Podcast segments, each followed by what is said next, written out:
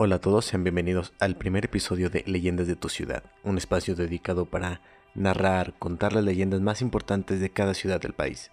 En este caso iniciaremos con Morelia, de donde soy residente, y contaremos la leyenda de la mano en la reja. Espero la disfruten. La casa ubicada en la calzada Fray Antonio de San Miguel es la protagonista de nuestra historia. En esta casa habitaba don Juan Núñez de Castro, acompañado de su segunda esposa, doña Margarita Estrada, y su hija Leonor.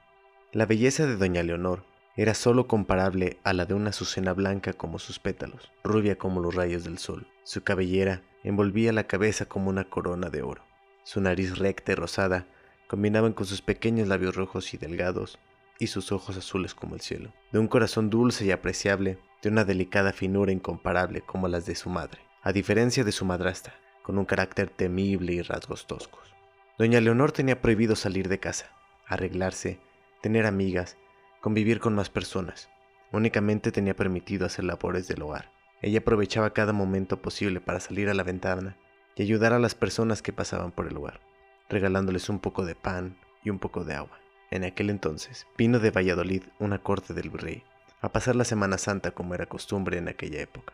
La corte era encabezada por don Manrique de la Serna y Frías, oficial mayor de la Secretaría Virreinal, escoltando a un grupo de indígenas que hacían su peregrinación a la Basílica de Guadalupe, don Manrique vio cómo aquella joven de gran corazón ayudaba a quien podía y quedó enamorado al instante de su belleza.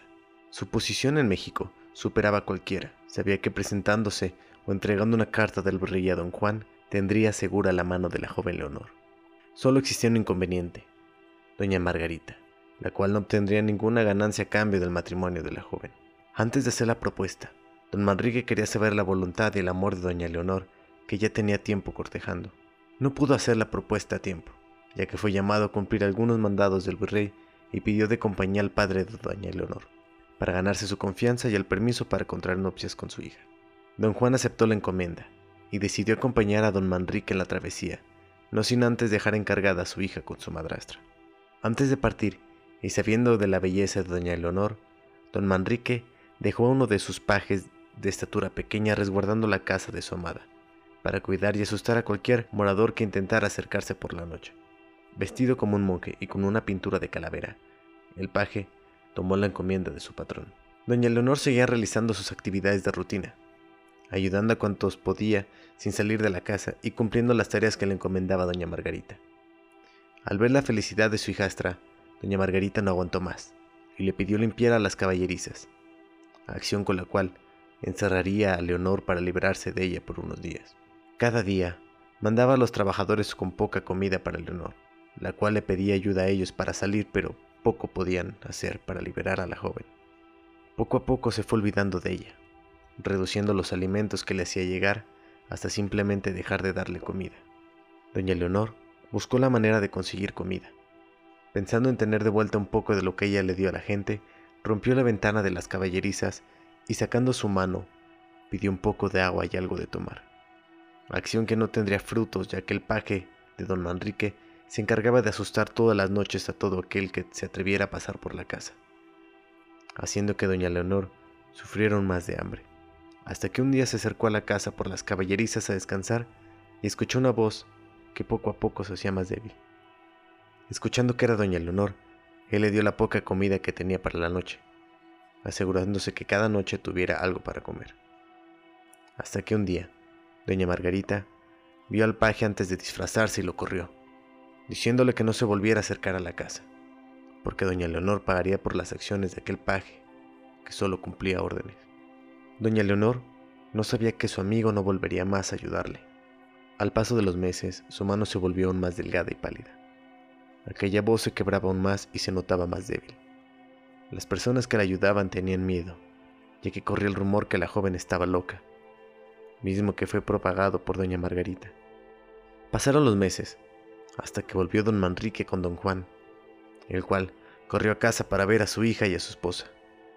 Doña Margarita, al ver que su esposo había vuelto, pidió a los trabajadores sacar a doña Leonor de las caballerizas, hasta que lamentablemente se dieron cuenta que ella había muerto. La desesperación de los trabajadores se hizo notar a tal grado que don Juan sospechaba algo y fue corriendo a ver qué pasaba. Al ver a su hija muerta, pidió explicación a todos los trabajadores y a doña Margarita. Nadie le pudo decir la verdad. Don Manrique fue a buscar a la joven que le robó el corazón. Llevaba con él la carta firmada por el virrey para pedir la mano de doña Leonor. Al llegar a la casa de la joven, su paje le contó lo sucedido y él no tuvo más que ordenar la detención de doña Margarita. Su promesa de contraer nupcias con ella seguía de pie. Pidió que arreglaran a doña Leonor para cumplir su último deseo. Un desfile los acompañó de la casa de don Juan a la Basílica de Guadalupe. Entre ellos iban aquellas personas a las que doña Leonor les ayudó en vida. Ella portaba el vestido blanco que don Manrique había comprado especialmente para ella. Se veía como en vida. Contrajeron nupcias y procedió a dar sepultura a doña Leonor en la iglesia, retirándose con el corazón roto de Valladolid.